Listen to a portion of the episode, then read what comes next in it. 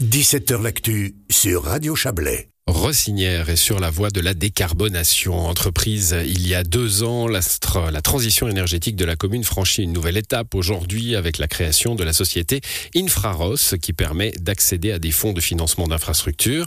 Le conseil communal vient de donner son feu vert en octroyant la somme de 10 millions pour cautionner les futurs investissements. Pour aller de l'avant, Rossinière, comme d'autres communes, a choisi un partenaire, le groupe Inergia, qui propose un accompagnement vers la neutralité carbone. On va en parler avec vous. Frédéric James, Tison, bonsoir. Bonsoir. Vous êtes directeur et fondateur de Inergia Group euh, SA. Alors, euh, euh, on, comprend hein, à travers les quelques mots que j'ai prononcés que vous accompagnez les communes vers la transition énergétique, mais le modèle est, particulier, il est assez novateur. comment ça fonctionne?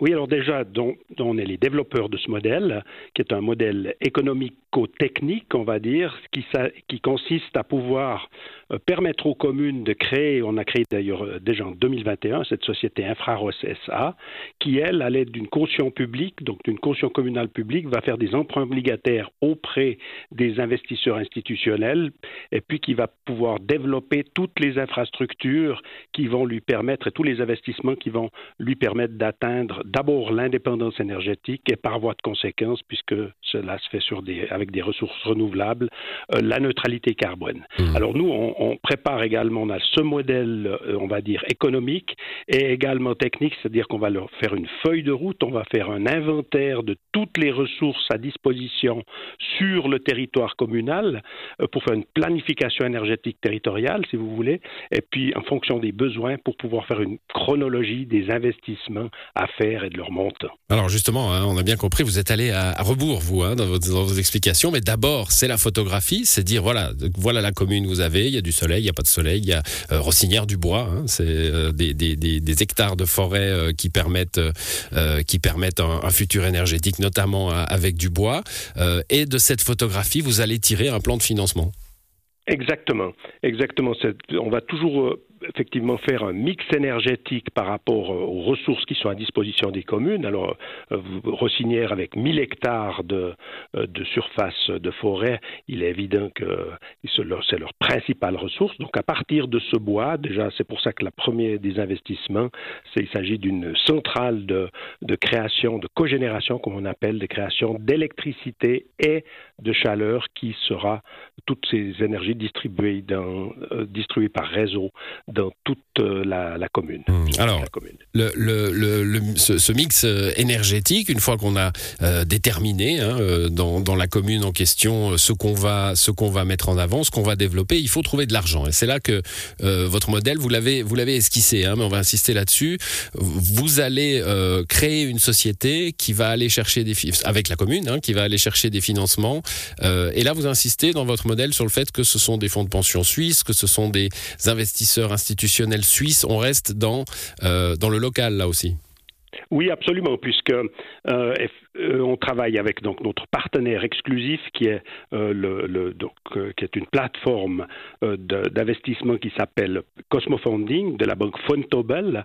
Donc on sait, puisqu'on est contrôlé par la FINMA, que c'est uniquement des caisses de pension suisses ou des investisseurs institutionnels suisses.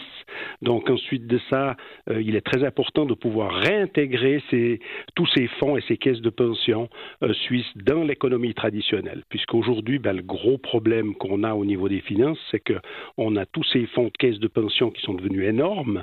Euh, et, qui sont parfois allés investir dans des, dans, des, dans des éléments financiers à l'étranger, etc et, pas forcément dans l'économie réelle. Hein. Absolument. Puis surtout qu'on leur interdit souvent d'investir dans l'économie réelle et durable. Et puis pour dire aussi, c'est des, fonds énormes, puisque si vous prenez en Suisse, le total de ces caisses de pension puis ces fonds institutionnels euh, sont de l'ordre de 1400 milliards. Euh, donc 1400 milliards, si vous comparez par rapport au PIB de la Suisse qui est de 800 milliards, mmh. vous voyez que c'est très difficile. Et le problème qu'il y a maintenant, qu'on doit pouvoir faire, c'est de pouvoir réintégrer ces énormes fonds dans la transition énergétique. Et je dirais que la transition énergétique, on le voit pour nous comme une planche de salut pour la finance, euh, puisque la transition énergétique demande des, des fonds énormes, euh, énormes, puisqu'on parle de 400 milliards hein, pour, pour la Suisse d'ici à 2000. 2050. Et puis, c'est difficilement finançable, c'est même impossible à financer par les, les, deniers publics mmh. ou alors même par les, les, acteurs privés.